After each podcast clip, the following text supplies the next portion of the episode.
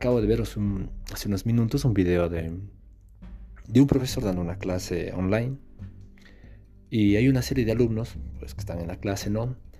Y uno de estos eh, le comenta al profesor que, que, no se escucha su voz. Y le dice que ingrese una combinación de teclas para que se pueda escuchar nuevamente la voz del profesor. Y lo que pasa es que luego de que el profesor termine usando esta combinación de teclas, eh, la cámara de él se desactiva. Lo que hizo es ingresar una combinación para apagar su, ordenador. Entonces, esto me lleva a una pregunta, o sea, ¿qué, ¿qué mierda estamos haciendo como estudiantes? Como adolescentes, como gente que quiere aprender. Recuerdo que hace años atrás, años atrás, cuando era estudiante, cuando ingresaba recién a la, universidad, hubo un profesor, dentro de creo que toda la carrera, un profesor que no me voy a olvidar de él hasta el día de hoy. Y era un profesor que exigía mucho en sus exámenes, en sus pruebas, en, en, su, en sí en el aprendizaje como tal. Pero era un profesor que sabía bastante, bastante y es bastante. En ese entonces, pues pasaron solo dos personas, aprobaron en el curso de 40 que éramos, yo, yo lo perdí. Pero quiero decir que él fue uno de los pocos docentes que me quedó marcado de por vida. No, no por su bueno, desde luego por su exigencia, pero por su forma de ver las cosas. A él le daba lo mismo si tal vez 10 pruebas, 10 exámenes atrás te fueron mal.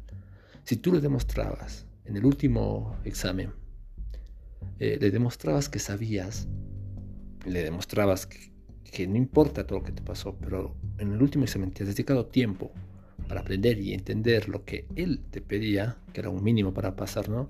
Si tú demostrabas eso y sacabas una nota decente, en el último examen él invalidaba todas las notas anteriores y te daba la oportunidad de pasar.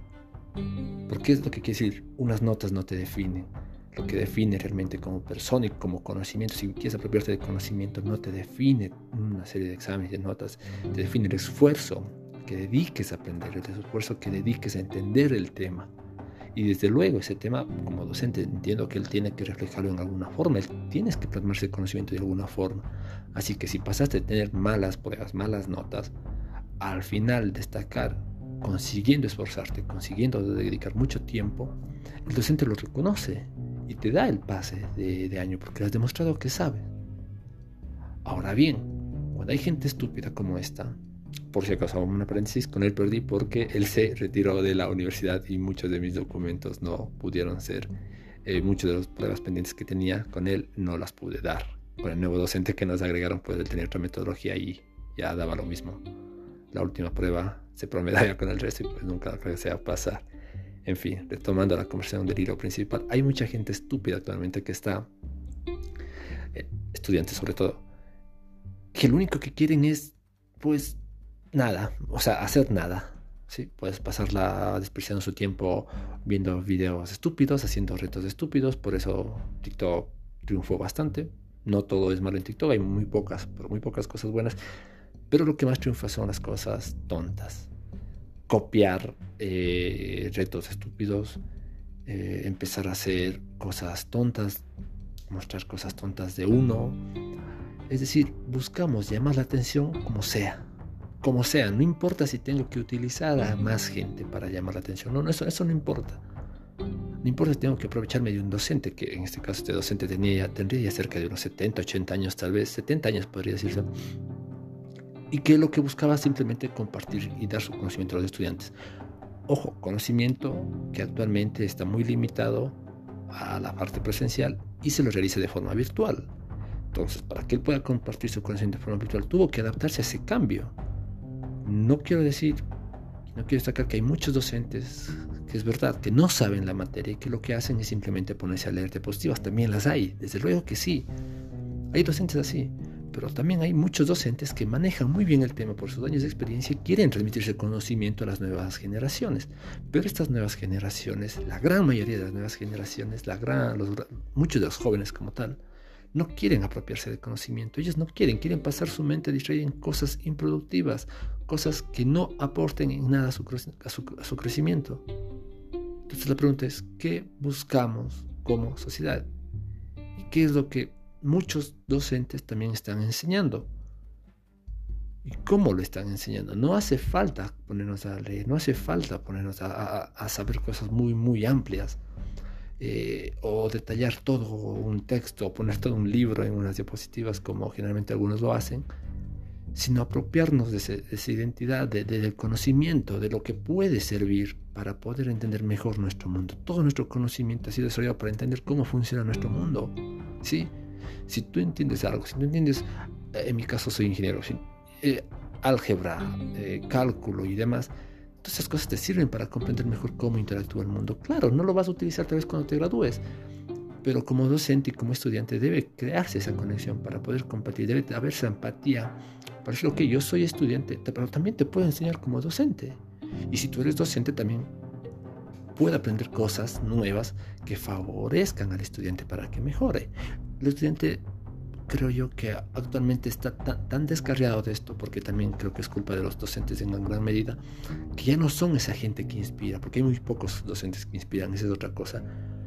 Pero eso no justifica que te aproveches de gente que no puede hacer, a lo mejor más que no puede hacer, sino que le costó adaptarse a este nuevo cambio tecnológico. Eso no justifica que seas un idiota, que seas un estúpido y te aproveches de ese desconocimiento de los demás. Porque, ojo, en este caso es eh, gente que tiene, bueno, gente de, de la docencia y demás que tiene una cierta edad, pero también hay mucha gente que desconoce estas herramientas. Y hay mucha gente estúpida que utiliza, les utiliza a ellos para poder llamar la atención, para imitar su ego, para adjudicarse logros, logros estúpidos como burlarse del resto, para simplemente destacar entre su grupo de amigos, amigos que considero que deben ser la mayoría al menos igual que él, los pendejos. Entonces, lo que quiero decir es que lo que los profesores enseñan actualmente ya no debe vincularse solo a la teoría, sino debe vincularse a la empatía, al mostrarse como seres, como personas, pero no esperen nada a cambio de los estudiantes, ni los estudiantes esperen nada a cambio de los profesores. Háganlo eso porque son buenas personas, porque eso les gusta, porque eso les motiva a ustedes. Desgraciadamente esto me causó mucha indignación porque no creo que, que nadie se merezca aprovecharse, ser aprovechado, digamos, por otros, de, por una falta de conocimiento pero también quiero hacer un énfasis en, la parte de la empatía que, que debemos sentir como, como, seres humanos, como personas, con, con, todos los demás. Conocimiento siempre va a estar ahí y si alguien nos puede facilitar o agilizar esa curva de aprendizaje para poder llegar y seguir aportando más a nuestro mundo, pues que mejor. Pero no creo que se merezcan ese tipo de tratos por, por estudiantes. ¿sí? Habrá que tocar muchos temas de docentes, pero por ahora los estudiantes son los que los que quería abordar y qué lástima, qué lástima que existan estudiantes así, qué lástima que existan estudiantes que no valoren ese, esfuerzo que hacen muchos profesores por aportarles conocimiento y qué pena, porque cuando salen al mundo laboral, al mundo real, salvo tengas una empresa familiar y te puedas dedicar a eso, lo cual la mayoría no la tiene, eh, te va a devorar. El mundo laboral, el mundo real te va a devorar y si no cumples, eh, simplemente adiós, ¿sí?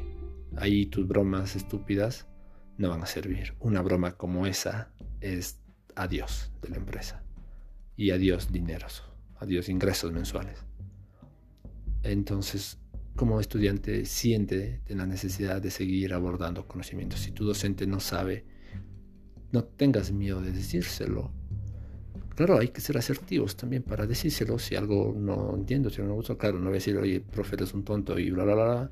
Desde luego que no, da lo mismo a quien se lo digas y si lo dices en ese tono, cualquiera se enojaría. Pero hay muchas formas en las que puedes abordar siendo asertivo, teniendo una muy buena comunicación, evitando que el mensaje se distorsione y transmitiendo tus sentimientos a través de, ese mensaje. Creo que esto es una forma muy buena de mejorar como estudiante y sería el aporte que el docente necesita porque se sentiría incluido en ese proceso de mejora de cada uno de los estudiantes. Y sentirse incluido dentro de un grupo es mucho para cualquiera. ¿sí? Y eso también ayudará a que el profesor pueda mejorar y sea más empático y pueda comprender a sus estudiantes. La exigencia sé que debe existir, eh, pero sin embargo eh, debe ser algo que se pueda mejorar en una conexión en cuanto a estudiante y alumno.